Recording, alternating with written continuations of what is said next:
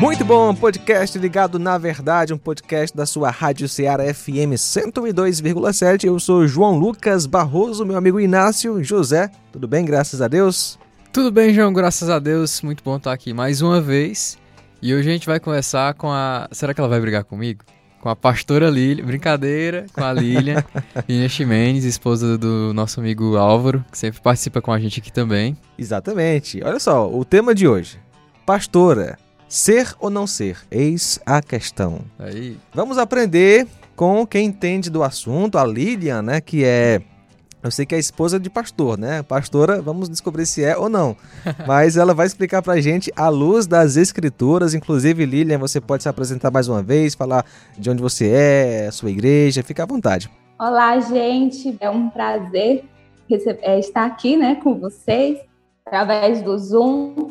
E eu sou formada em teologia, fiz seminário teológico, assim como meu esposo. No entanto, não sou pastora. Eu sou educadora cristã, trabalho no Ministério Coelhos, sou auxiliar e tenho desenvolvido os dons que o Senhor me deu, mas nem por isso eu preciso ser pastora. Muito eu bom. Eu sou de Nova Russas, né, no Ceará, sou conterrânea, mas moro atualmente em Uruaçu, Goiás, e aqui nós estamos na Igreja Cristã Evangélica do Brasil. Muito bem, muito bem. Então, a Bíblia, Lilian, ela é, incentiva que a mulher seja pastora, ou melhor ainda, ela permite isso? De forma resumida, para começar, não. Quem discorda não vai embora, né? Espera aí, a gente vamos conversar. Verdade. A gente tem que ir por princípios, né? O primeiro princípio que a gente vai ver na Bíblia é a questão da criação. Então, Deus cria primeiramente o homem, dá para ele uma responsabilidade, depois ele cria a mulher, e essa questão da, da autoridade do homem, ela vem até mesmo antes da queda. A queda põe um problema nisso, no sentido de que agora o homem e a mulher vão ter problemas para cada um desempenhar o seu papel. Mas isso já está bem formado. Deus dá ordem, então, para Adão de que eles não deveriam comer do fruto, Eva come do fruto, ali já tem uma inversão de papéis. Depois, se a gente pegar um outro princípio que a gente vai ter nas escrituras, no Antigo Testamento, vai ser a questão dos sacerdotes e dos levitas, que não tinham mulheres, eram uhum. homens, foram escolhidos homens. As doze tribos de Israel eram homens, Deus escolheu homens. E quando a gente vai para o Novo Testamento, Jesus escolhe doze discípulos homens. E embora ele tivesse no ministério dele o apoio de muitas mulheres, e embora a gente vai notar que Jesus, em momento nenhum, ele discrimina as mulheres, pelo contrário, ele trata as mulheres com sempre muita importância, com dignidade, com respeito. A gente vai ver o exemplo por, é, de, da mulher samaritana, para quem ele primeiramente se revela como Messias. Ele faz isso para uma mulher, depois a gente vê que quando ele ressuscita, ele aparece para quem? Para as mulheres. Mas nem por isso, na questão de autoridade e de função, Deus coloca mulheres. Porque é aquilo que a gente precisa entender. Antes de tudo, Deus cria o homem e a mulher e nós somos igualmente importantes para Deus, temos o mesmo valor diante de Deus.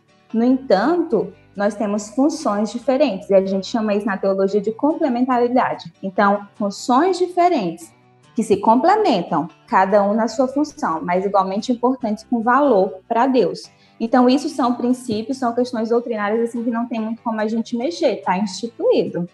A gente só precisa trazer isso para a realidade, então, da igreja. O que a igreja faz diante disso, né? Uma outra questão também que a gente tem que ver é que Paulo vai falar, e aí eu quero ler esse texto rapidamente, 1 Coríntios é, capítulo 14 e o versículo 34. Esse é o polêmico, né? Permaneçam as mulheres em silêncio nas igrejas, pois não lhes é permitido falar. Antes permaneçam em submissão, como diz a lei. E lá em Timóteo também ele vai falar basicamente é, essa mesma coisa sobre a mulher permanecer em silêncio. E aí nós temos algo complicado né? Eu acho que já tem gente desligando o rádio aí já. É, Mas é a palavra de Deus, temos, temos que ouvir, né? Temos que entender a explicação. É. Então a gente tem que entender primeiro aqui que a gente tem que entender a Bíblia por completo. Nós não uhum. podemos pegar textos isolados e, e, criar em cima disso uma doutrina, uma teologia e ficar por isso mesmo. Então, se a gente observar, por exemplo, em outros textos, como no texto que vai falar sobre o uso do véu na igreja, que é uma outra questão polêmica também, mas o uso do véu na igreja, as mulheres profetizavam e oravam. Só que quando elas iam fazer isso, elas tinham que fazer com o véu. Ou seja, as mulheres elas não estavam em silêncio absoluto, elas não estavam caladas, silenciadas na igreja. Então, por que que Paulo está falando aqui que elas não podem falar? O que está falando aqui, na verdade, é do ensino pastoral, do ensino autoritativo pastoral. Uhum. A mulher, ela não pode se portar na igreja, ensinar na igreja e exercer uma, uma liderança e um cargo que Deus designou para homens. Isso não significa que a mulher não possa fazer algo na igreja. Ela pode sim, porque ela recebe dons dados por Deus. Mas a questão do pastoreio, a função de pastorear, os presbíteros, bispos, né, que a, Bíblia uhum. coloca como a liderança da igreja, isso é exclusivo para os homens. E por quê, né? Por que, que é assim? Porque lá no, no Jardim do Éden foi assim que foi instituído, e é isso que Paulo vai falar, porque primeiro foi formado Adão e depois Eva, e Adão não foi enganado, mas sim a, a sua mulher, que tendo sido enganada, se, trans, se, se tornou transgressora. Ou seja, Deus tinha instituído, tinha dado uma ordem, a mulher desobedeceu, passou por cima da ordem do homem e por isso, então, reforça essa ideia. O homem está aqui com uma posição de autoridade dada por Deus. É interessante observar que o padrão que Paulo usou foi, né, é, não, não tem a ver com a cultura, e sim é, com, a, com algo que aconteceu lá no Gênesis, né, lá, lá no começo, né, mostrando que é algo é, que deve ser praticado em qualquer cultura, né. E interessante também observar que quando Deus vai dar os, o, a, as qualidades que um presbítero ou um pastor deve ter, né? Ele fala isso lá em, em Timóteo, né? Em Tito, quer dizer, em Tito também para Timóteo, né? Uhum. É, Estou aqui lembrando de Tito, né? Fala que deve ser marido de uma só mulher, né? Daí a gente vê que aponta para uma função dada aos homens, né? Aos homens e obviamente não excluindo o valor é, das mulheres, afinal de contas, né? As mulheres são muito úteis né? na, na igreja, por exemplo, elas podem ensinar, ou não, Lídia, é, ensinar na EBD para alguma classe ali, é, ou mesmo o culto de mulheres, pregar no culto de mulheres, e por aí vai, né? Sim, sim. Inclusive, João Lucas, algo que você falou que é muito importante. Quando coloca lá a, as qualificações do bispo, uhum. né, que vai falar que ele é marido de uma só mulher, não sei o quê, e que ele domine bem a sua própria, ele governe bem a sua própria casa. Trazendo essa ideia que assim como esse homem, ele governa e cuida bem da sua própria casa, e ele é o líder e o cabeça, assim ele também vai ser na igreja.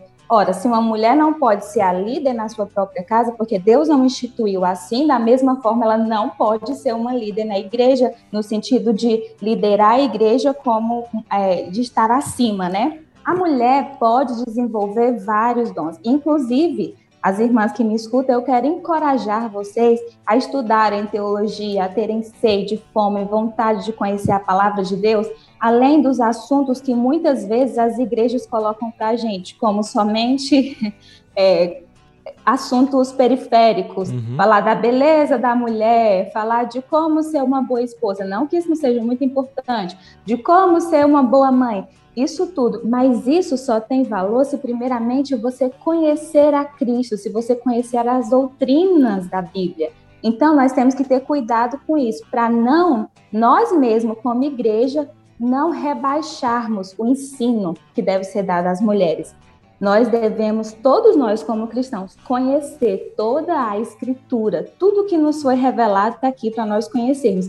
E as mulheres podem dar aula, as mulheres podem exercer a questão da diaconia, não no sentido de se ela estiver no mesmo pé de igualdade de presbítero e de pastor. Não, mas a, a diaconia como função administrativa da igreja, no sentido ao auxílio de cuidado com os doentes, com os necessitados. A mulher pode exercer essa função. Na questão financeira, ajudar nas finanças da igreja, né, na tesouraria. Uhum. Enfim, tem tanta coisa que nós podemos fazer, tantas áreas que nós podemos usar os nossos dons e se Deus deu o dom de uma mulher para que ela ensine a palavra? Ela pode e deve ensinar.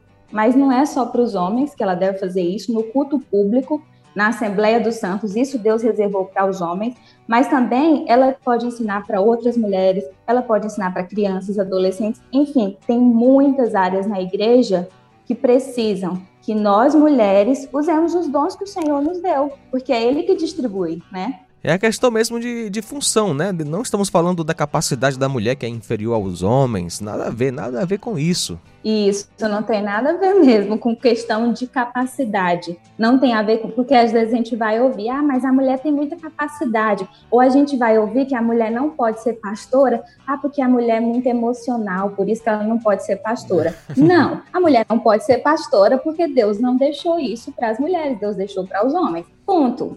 É simples, na verdade, né? É bem básico, é isso. E a questão, então, rapidinho, como que surge, então, essa ideia do pastorado feminino? Como Muito é que bom. começa? Ora, como é que começa, gente? Com o feminismo. É com eles. É claro. Elizabeth Stento, lá em Seneca Falls, em Nova York, em 1849, ela começa então a jogar as fagulhas, a dar indícios de que a mulher poderia ser pastora, da questão de que a mulher pode exercer um sacerdócio.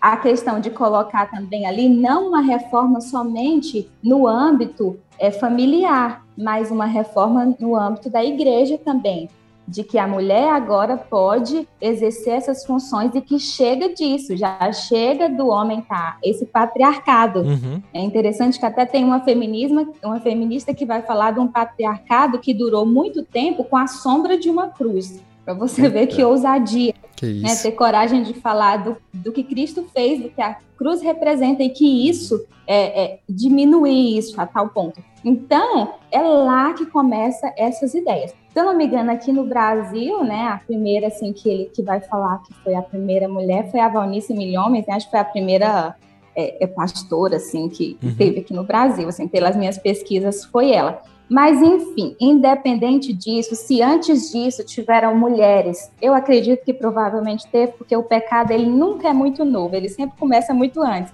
Mulheres exercendo esse ofício, o ponto é, isso é pecado. Não quer dizer que Deus não deu autoridade, por exemplo, em algumas situações específicas para Débora. Uhum. A gente tem Uda, que era profetisa, mas você vai ver que eram situações específicas e é interessante, era algo civil. Você não vê uma sacerdotisa, Verdade. você não vê uma mulher oferecendo sacrifício no AT, não tem.